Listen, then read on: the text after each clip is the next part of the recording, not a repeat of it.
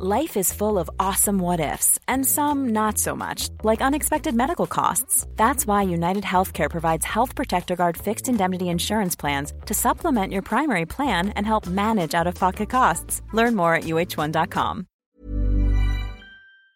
Esta mañana nos acompaña Ariadna Montiel Reyes, secretaria del Bienestar, a quien le damos la bienvenida. Nos da mucho gusto recibirte por acá. Buenos días. Hola. Buenos días, buenos días al auditorio. Gracias, secretaria. Por gracias por estar con nosotros. Eh, muchas cosas importantes, Ariadna. Eh, hace mucho platicábamos de tu presencia en distintas eh, este, entidades de la República, desde Batopilas hasta la Sierra de Durango, hasta la Ciudad de México. Conoces muy bien lo que la gente necesita. Y en el caso de los programas para el bienestar, eh, escuchamos al presidente de la República que todos estos se han ampliado y que este año recibirán beneficios directos 25 millones de familias mexicanas. Cuéntanos, por favor. Así es, como ustedes saben, el, mm, la política de bienestar del presidente López Obrador pues es la piedra angular de su gobierno y nos da mucho gusto tener la posibilidad de de ser responsables de que estos programas lleguen a la gente. Se han empleado los mayores recursos. Históricamente se veían los programas sociales como una dádiva y hoy están como un derecho. Ya la pensión de adulto mayor eh, está en la Constitución como un derecho para los mayores de 65 años y eh, también es un derecho para las niñas y niños con discapacidad. Hoy estamos atendiendo en conjunto en todos los programas sociales a 25 millones de mexicanas y mexicanos que gozan, por ejemplo, los adultos mayores de una pensión que llega bimestralmente de 3.850 pesos. Pero especialmente para ellos el presidente tiene un plan eh, en donde de aquí al 2024, que ya son dos años, eh, ellos tendrán incremento en su pensión. El próximo año se va a incrementar el 25% y para el 2024 otro 25%. De tal manera que eh, nuestro sueño, nuestro anhelo es que la pensión de adultos mayores llegue aproximadamente a un monto de 6 mil pesos cuando el presidente se vaya. Eh, ¿Por qué? ¿Por qué este plan tan importante para ellos? Pues porque han dedicado toda su vida a trabajar, porque tenemos este México gracias al esfuerzo de los adultos mayores y porque no todos tuvieron derecho a, tener una pensión eh, o no tuvieron un trabajo formal y ahora este es un reconocimiento general para el más rico, para el más pobre, mm, gracias a que han trabajado toda su vida. Y en el caso de la pensión de discapacidad, se atiende universalmente de 0 a 30 años. En la Ciudad de México particularmente eh, ya se sumó la jefa de gobierno en un convenio que propuso el presidente donde los recursos que estaban pendientes para poder atender de 30 a 64 años, ahora sí como dicen, nos fuéramos a michas, la mitad la ciudad y la mitad el gobierno federal, hicimos esta concurrencia y ya esta pensión va a ser universal para todos los capitalinos que viven en condición de discapacidad. Asimismo, 19 estados de la República ya se sumaron a este convenio con el presidente y vamos a poder incorporar a un millón y medio vamos a llegar a un millón y medio de personas con discapacidad, que era un universo que no eh, nunca había tenido un apoyo. Las familias pueden constatar que pues se batalla con la atención médica, pero también se batalla para ir a la escuela, para acceder a un trabajo, y estamos trabajando en ello. Eh, y bueno, son temas muy importantes para, para la gente, y ahí es donde estamos trabajando. Y bueno, pues cubrimos todo el territorio nacional, y ayer llegamos aquí a la Ciudad de México a las nueve y media de la noche, veníamos de allá del sureste, pero es la convicción que tenemos. Eh, señora secretaria, ¿es fiscalmente sostenible el aumentar, por ejemplo, la pensión para los adultos mayores 25% el año que viene, 25% el año siguiente? ¿Hay recursos para eso o vamos a, encaminar el país a una crisis fiscal? Eh, gracias por tu pregunta, que es muy importante porque no solamente visto en el entorno económico, económico, sino en la certidumbre de los adultos mayores, que es la parte que a nosotros nos, nos importa mucho. Los recursos están dispuestos. El señor presidente ya organizó un presupuesto con cara hasta el 2024. Eh, eh, ¿De dónde salen estos recursos si no ha habido impuestos eh, a la alza, si tampoco se han incrementado el costo de los combustibles? Inclusive hay una política de contención a través del subsidio a las gasolinas, de contención a la inflación. Bueno, ha sido de tres cosas fundamentales. Primero, del combate a la corrupción de que el gobierno se ha reorganizado en menos programas, pero universales o muy amplios, si no alcanza la universalidad, pero muy amplios. Estamos eh, dedicando los, los recursos suficientes para los tres eh, programas que se convirtieron en derechos, que es adultos mayores, la pensión de discapacidad y las becas para eh, estudiantes de preparatoria. De tal manera que para garantizar este derecho debemos de tener los recursos y los recursos se tienen. Afortunadamente hoy están pagando sus impuestos quien no, no lo hacía en el pasado y hemos tenido pues, una política de, de recaudación eficiente que seguramente seguirá siendo eh, quizás eh, en el marco de la ley se va a, se va a cumplir la ley para el tema de pagos impuestos y para nosotros esto es eh, muy importante que haya los recursos y hasta ahorita pues no no no tenemos ningún problema con, con, los fondos para poder pagar los programas sociales en general, especialmente el de adulto mayor, porque la población en México pues envejece y también tenemos ya hechos todos los cálculos para cerrar nuestro mm, el sexenio con el señor presidente. Eh, dos preguntas. En el tema de, las eh, pensiones, ya se depositó lo de septiembre porque nos están preguntando eh, sobre este tema que parecía que había un problemilla por ahí, que si se adelantaba, que si no se adelantaba, que si se iba a pagar, que si no se iba a pagar. Y por otra parte, este tipo de apoyos ha ayudado a reducir la pobreza y la desigualdad. Mira, sobre el depósito de septiembre-octubre, ya está depositado, lo depositamos el 5 de septiembre para los que cobran con tarjeta bancaria para quienes cobran en comunidades que son casi cuatro millones de personas que cobra, que viven en comunidades muy alejadas, los recursos se llevan en efectivo hasta esos lugares. Eh, ese operativo dura de aquí al 3 de octubre. Hemos estado eh, pagando en estos días.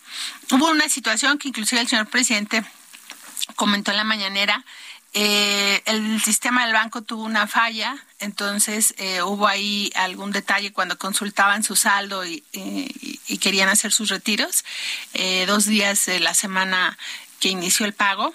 y el Banco del Bienestar es un banco que, que también se va eh, construyendo no solamente físicamente, sino en toda su parte técnica y tuvo esta falla, pero ya, afortunadamente lo, se resolvió, pero además, eh, porque cuando nosotros avisamos que ya cayó el depósito, salen todos eh, a hacer sus retiros y también eso genera ahí eh, tráfico en, la, en las transacciones, no solamente con el Banco del Bienestar, nos pasa con distintos bancos, pero ya está el depósito y siempre, bueno, cuando hay alguna situación, ahí estamos en redes sociales, en la línea de bienestar. Y decirte que todo el trabajo que hacemos para, para especialmente para los adultos mayores, pues es de una comunicación muy sencilla, para que ellos tengan acceso a toda esta información. Eh, por un lado, y sobre el tema de la pobreza, eh, sí, yo mm, creo que todos debemos sentirnos orgullosos eh, sobre que hemos combatido la pobreza de una manera distinta a como se planteaba. Antes los programas no llegaban a todos, no eran universales. Se decidió que en el caso de los adultos mayores fuera universal en medida de su condición de vulnerabilidad no todos en pobreza, pero sí todos en vulnerabilidad por la edad, porque ya no tienen acceso a, eh, un trabajo, no porque no trabajen, ellos son muy productivos hasta casi el final de sus días. y la línea de bienestar que establece el Coneval eh, es lo, que un, cada persona invierte en la canasta básica y hoy estamos eh, por encima de, de, el costo de la canasta básica que es eh, un cálculo que saca INEGI cada, cada mes y justamente por eso el presidente ha tenido estos aumentos eh, eh, decididos sobre la, pensión de adulto mayor para que ellos mantengan su, su poder adquisitivo o lo que se planeó que pueden adquirir con su pensión.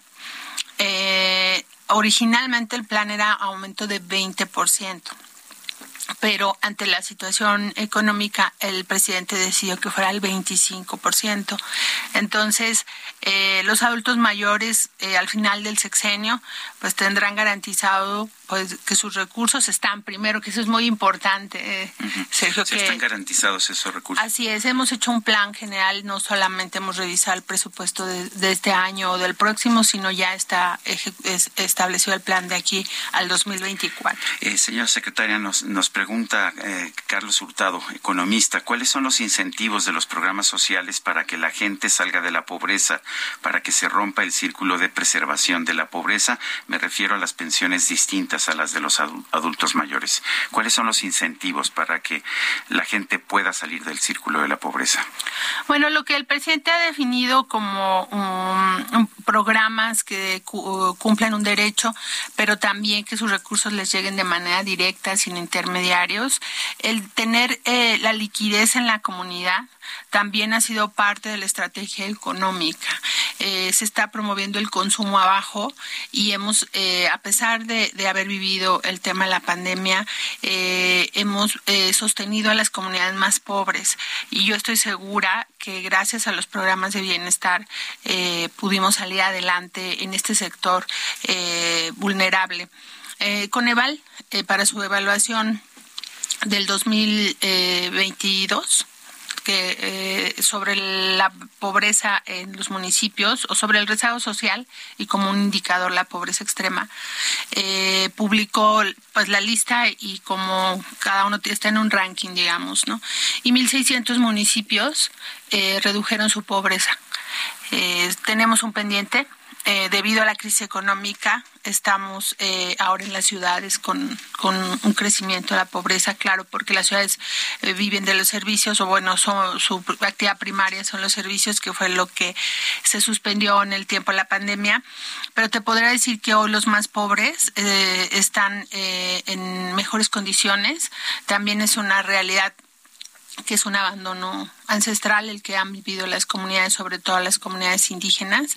Pero bueno, ahí están los datos del Coneval, que pues es el, Consejo de Evaluación a la Política Social y creo que en próximos días vamos a tener otra evaluación y pues a ellos, a ellos estamos sujetos. Em, eh, ¿Qué, le dirías a las personas que señalan que las becas hacen que los jóvenes, pues en realidad eh, se salgan de, la escuela, que, que pues eh, al tener dinero, pues ya para qué quieren estudiar? ¿Qué, les respondes? Bueno, la beca es justamente para estudiar. Cuando alguien deja de estudiar, la, la beca se les retira. Entonces creo que es una mala percepción de creer que la beca hace que los jóvenes eh, puedan sentir que tienen dinero cuando salgan de estudiar cuando abandones. O sea, se tiene que comprobar que estás estudiando. Así es. De hecho, la, la matrícula la proporcionan las escuelas porque son quienes saben quiénes están inscritos y ya solamente se confirma presencialmente que el, el, estudiante esté yendo a la escuela. Entonces, es un apoyo para estudiar. El que deje de estudiar eh, va a perder el apoyo, ¿no? Distinto al programa de Jóvenes Construyendo el Futuro, que es para los jóvenes que no han tenido acceso a, para estudiar o a un trabajo. Es una visión de una capacitación, eh, es un aprendiz que está en un eh, en una empresa, en un negocio, ¿no? Aprendiendo el oficio, la actividad. Y a los 12 meses, eh, es un programa de 12 meses, ellos eh, tienen un salario mínimo de apoyo mensual y van aprendiendo la actividad una buena parte, nos eh, comenta el subsecretario Marat Bolaños, que es el que del trabajo que él lleva a este programa, una buena parte, por lo menos un 40-50%, sí se queda, se continúa ya trabajando donde eh, estuvo de aprendiz. Entonces, es una muy buena oportunidad para los jóvenes eh, y este programa está pensado justo para quienes no son parte de, de ir a la escuela o no tienen actividad laboral. No sé si una persona del público, ¿cómo le puede hacer mi mami a quien le dieron hace años una tarjeta por ser adulto mayor, pero solo la pelotean, no le dan su pensión? En el banco le dicen que es problema de bienestar y en bienestar que es problema del banco y así lleva años sin nada. Se llama Kika esta mujer. Ya con mucho gusto la atendemos y ahorita nos comparten sus, sus datos. Nosotros la buscamos. nuestra producción, sí. Ah, muchas gracias. La, la buscamos y es muy importante eh, para los familiares y los adultos mayores que ellos vayan a ver que su curva sea la correcta. Muchas veces eh, pasa que ellos ya de edad avanzada eh, tienen más de una curva y es ahí donde luego se complica, pero con mucho gusto la atendemos. De hecho, tenemos varios, uh, varios mensajes de nuestro público con casos muy puntuales de me pasó esto, me cambié de domicilio y ya no me están depositando, cosas de ese tipo. Y si nos permite, eh, se los vamos a dar a usted, pero Lupita tiene una pregunta más. Una pregunta más, si me permite. El Banco del Bienestar, eh, de acuerdo con algunas informaciones periodísticas, dos de tres sucursales incumplen medidas de seguridad. ¿Qué pasa ahí con estas eh, sucursales y con estas medidas? ¿Qué se está haciendo para garantizar que haya seguridad? Bueno, en todas las sucursales tenemos eh, vigilancia. En algunos lugares es vigilancia privada, en algunos la, el Servicio de Protección Federal. Este, pero todas las sucursales tienen seguridad en la sucursal. Y siempre que son estos días de, cobro, pedimos a todas las autoridades locales que nos ayuden con eh, seguridad eh, externa, digamos, ya no, es la responsabilidad del banco, pero bueno, para nosotros es la seguridad de los beneficiarios donde sea que estén. Y, todas las medidas de seguridad de la legislación eh, que se exigen por parte de la Comisión Nacional Bancaria de Valores, ¿eso también está cubierto? Sí, sí, claro que sí. Es muy importante tu pregunta porque el Banco del Bienestar es un banco como todos los bancos eh, privados. Pero por otro lado cumple todas las reglas eh, que tiene que cumplir eh, bajo la supervisión de la Comisión Nacional bancaria y de valores. Y eso nos ha permitido también a nosotros, pues, una inclusión financiera. En este momento, tres millones y medio de adultos mayores ya tienen su tarjeta del Banco del Bienestar. Y de aquí al primer trimestre del próximo año, a todos los adultos mayores les vamos a dar una tarjeta del Banco del Bienestar. Si tenían otra de otro banco, se las vamos a ir cambiando paulatinamente, porque en el Banco del Bienestar no van a pagar comisiones eh, todas sus consultas o transacciones van a, van a ser cero y eh, van a poder tener acceso pues a una tarjeta que pago en línea, eh, pago en, con terminales punto de venta, retirar en cajero ventanilla, por eso se están construyendo y se van, se están eh, poniendo operativas las sucursales eh, en todo el país para que haya por lo menos una por municipio para que no les quede lejos a los adultos mayores y en general a los programas ir a cobrar. Pues eh, señora secretaria Ariadna Montiel Reyes, secretaria de Bienestar, gracias por estar con nosotros. Muchas gracias y esperamos los datos. Gracias, claro que sí.